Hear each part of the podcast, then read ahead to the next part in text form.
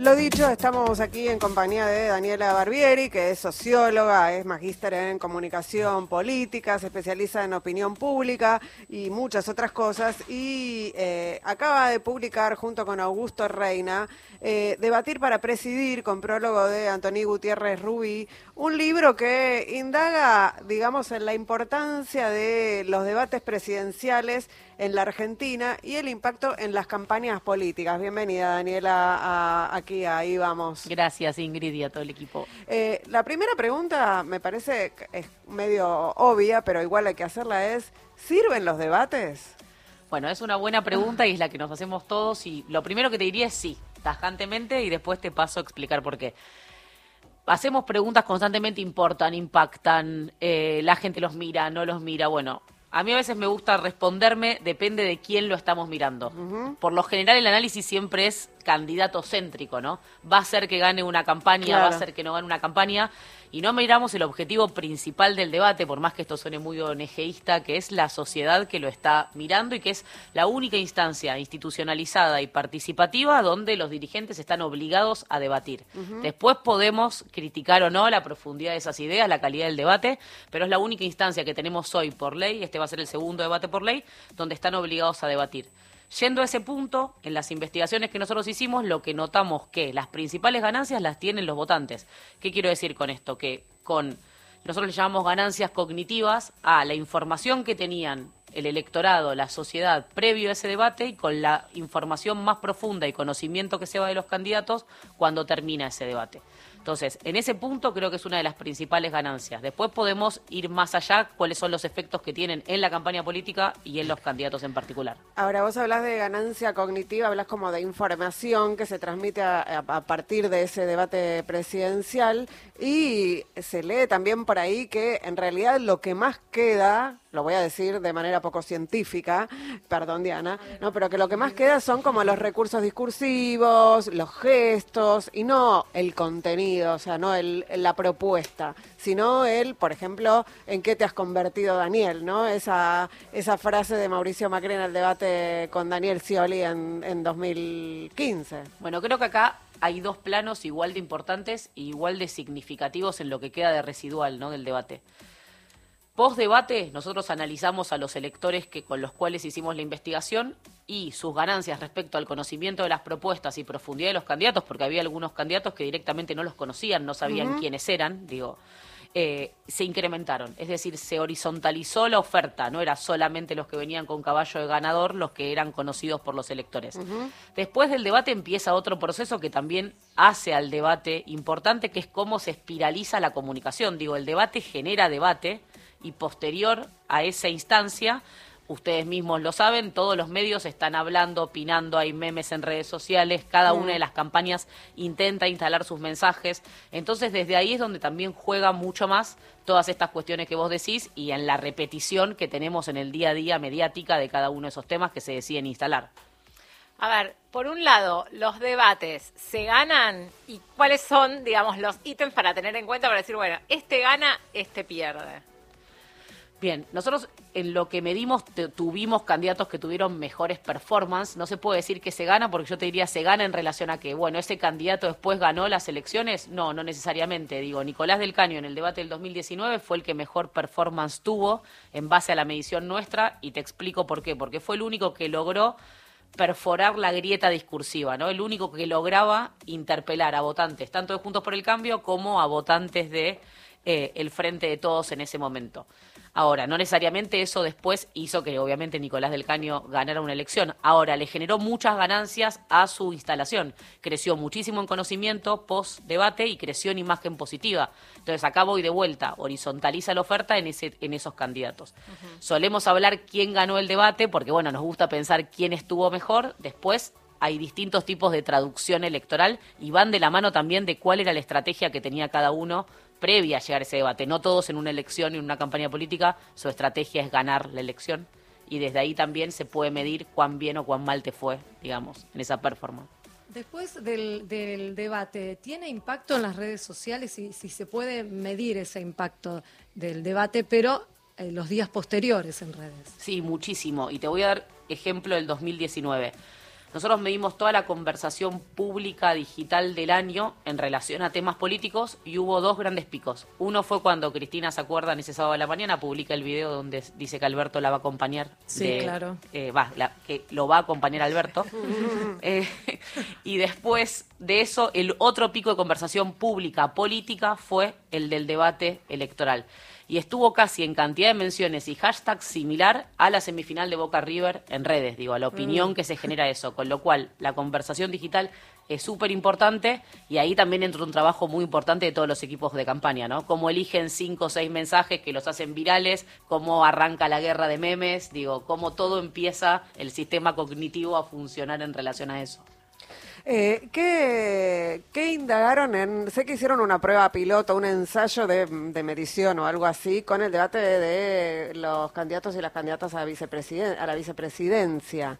¿Y qué, qué resultados tuvieron o qué, fue lo que, encontraron ahí? Estuvimos el miércoles pasado probando la, la aplicación. No es representativo porque lo hicimos con, con distintos alumnos nuestros, o sea, podría ser todo segmento universitario joven pero de todas maneras eh, el impacto que tuvo, digamos, Villarruel en sus alocuciones se vio claramente, en, por lo menos en la que logró imponer mayor recordación de, ese debate y mayor agenda. Sí, pero bueno, vos decías hace un ratito que centralidad no significa ganar votantes, ¿no? Ni hablar. O sea, puede ser inclusive eh, algo que, no, que juegue en contra. Tal cual. Yo creo que acá, en el debate este que vamos a ver este domingo y el próximo, el principal desafío lo tienen Patricia Bullrich y Sergio Massa, que les cuesta mucho imponer agenda en los últimos dos años.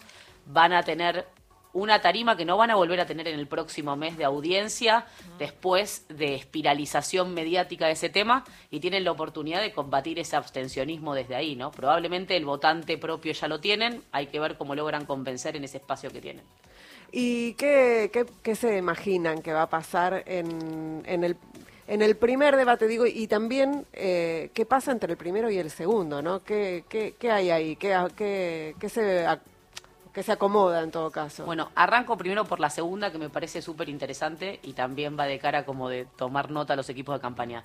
Del primero al segundo, uno puede decir, bueno, la lógica que indicaría que ellas están, ya saben cómo va a ser la dinámica, están más confiados. No es lo que pasó en 2019. En 2019, Alberto Fernández tuvo un mejor debate en el primero, y significativamente tuvo menor impacto en el segundo. Para el libro nosotros entrevistamos a los equipos de campaña de cada uno de los candidatos y lo que habíamos visto en la medición tenía correlación con lo que sostenía su equipo, que fue que le dedicó muchas horas al primer debate y que para el segundo empezó la confianza. Entonces ahí con eso te respondo la primera. Se durmió los laureles, digamos. Tal cual. y con esto voy a la primera. ¿Qué me parece importante? La preparación sin perder la autenticidad, ¿no? Sin perder la frescura. Porque la preparación es necesaria, porque sin preparación es una instancia compleja, digo, donde todos se preparan, donde todos tienen. Hay equipos que trabajan muchísimos meses antes para esto, pero no por eso que el exceso de cocheo mate, digamos, esa autenticidad. Entonces ahí hay como cómo logran audacia con preparación, me parece que es el principal desafío que tienen para, para este fin de semana.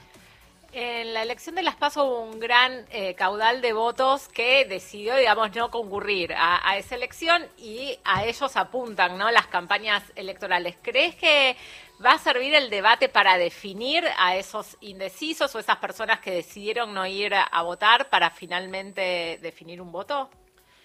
Creo que puede ser una instancia más para decidir y de las que quedan de la campaña, digo, más allá de lo que cada candidato pueda hacer en términos territoriales, de ir a buscar esos votos, digamos, y políticamente con sus estrategias, en términos de públicos es el, son los dos episodios más importantes que tienen como para tratar de cautivar esos desmotivados, ¿no? Como... ¿Y cambia el voto los debates? A ver, no lo modifican sustancialmente, tienen como, a mí me gusta decir como que tienen pago caliente, cobro frío. ¿Qué quiere decir? Que cuando termina el debate parecería que modificó y nosotros volvimos a medir mm. previo a la elección y la polarización hace su, hace su efecto, digo, ¿no? Como, como una fuerza centrífuga que lleva todo a su lugar. Ahora, tiene modificación en los márgenes. ¿Y qué quiero decir? Esta es una elección de márgenes. Tenemos dos dirigentes que necesitan entre dos o tres puntos, entre ellos cabeza a cabeza, para ver si ingresan al balotaje. Entonces va a ser determinante. Digo, cuanto más cerrado es el escenario, más determinantes se vuelven las campañas, más determinantes se vuelven los debates. Estamos escuchando a Daniela Barbieri, que es autora junto con Augusto Reina de Debatir para Presidir, un libro sobre los debates presidenciales que acaba de publicar Eudeva. Y se queda un, te quedas un ratito, ¿no? Dale, Vamos me al quedo. informativo de la radio pública y enseguida seguimos. Universidad de Santiago del Estero y después el 8, ya el, el último. Un oyente dice, a mí no me importan mucho los debates, pero pregunta concretamente, ¿sirve si eh, se la pasan peleando o chicaneándose Daniela. A ver, los candidatos? siempre es mejor un ataque que una buena defensa, en lo que tenemos como analizado.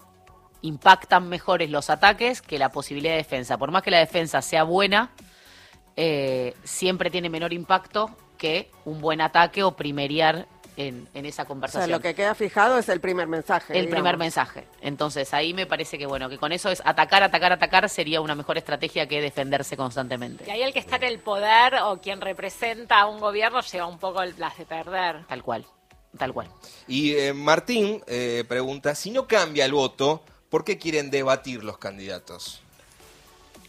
Bueno, en principio respondería que ahora no es si quieren o no quieren, sino que por primera vez desde el debate pasado está establecido por ley. Lo- y este va a ser el segundo debate por ley a 40 años de democracia y con un debate público bastante desprestigiado como el que tenemos, me parece una instancia importante. Y después te diría que desde el beneficio no de los candidatos, me parece más riesgoso que la silla vacía, que elijan no participar, que lo que pueden perder participando.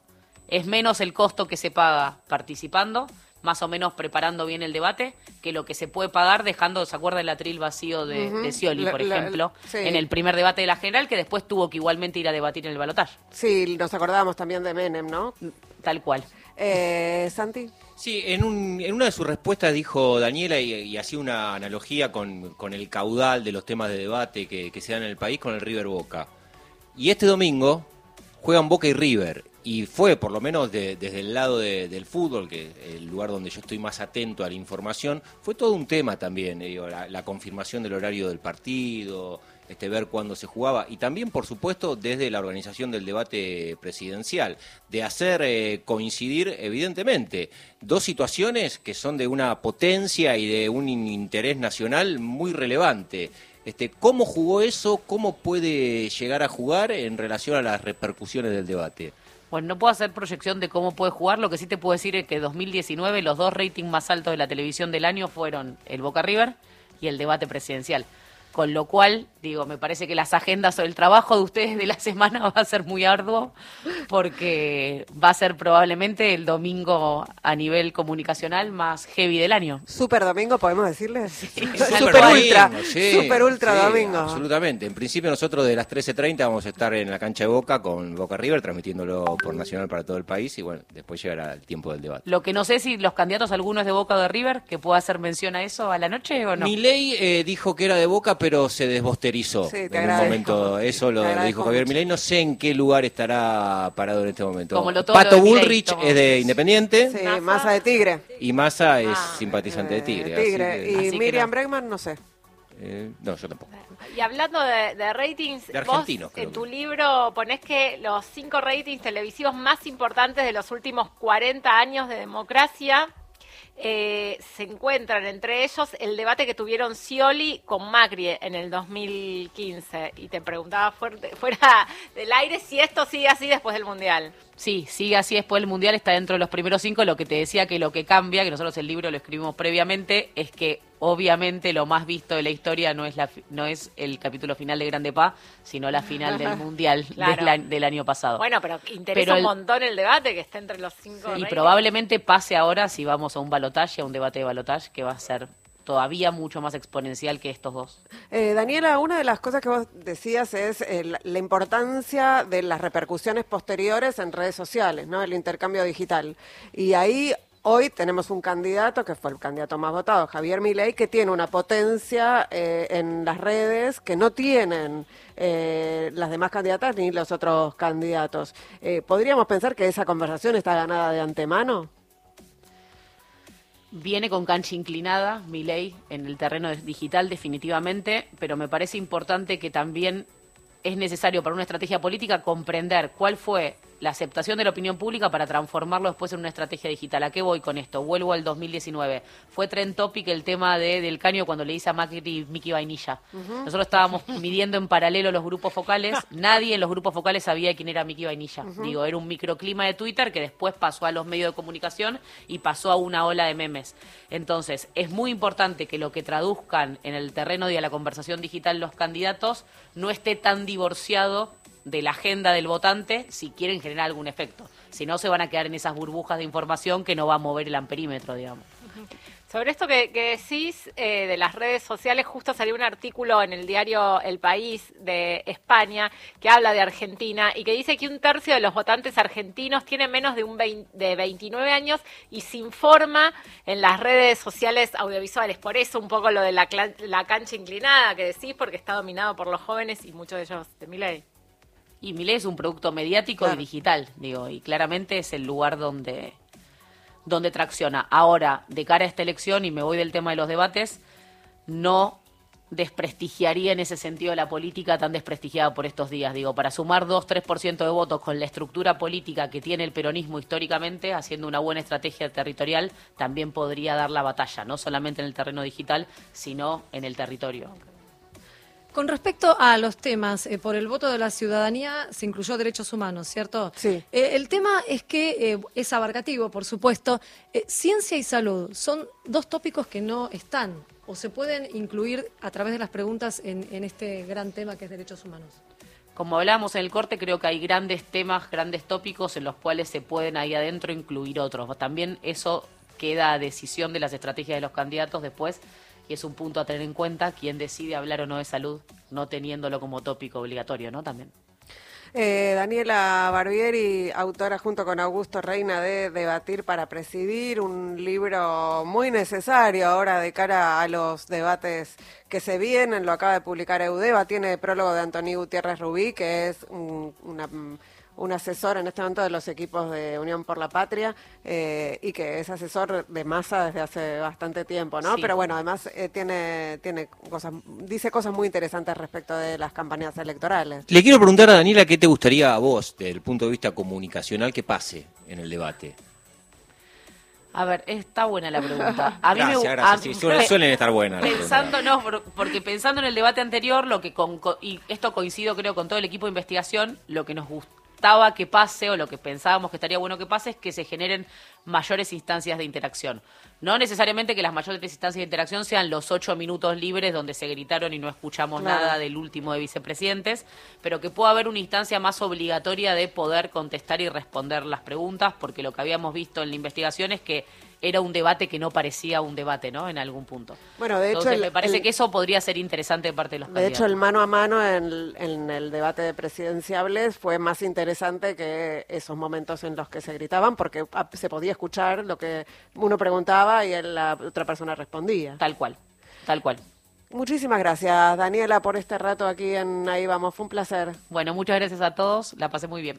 gracias. Gracias. Vamos a una tandita y volvemos. En busca del mediodía.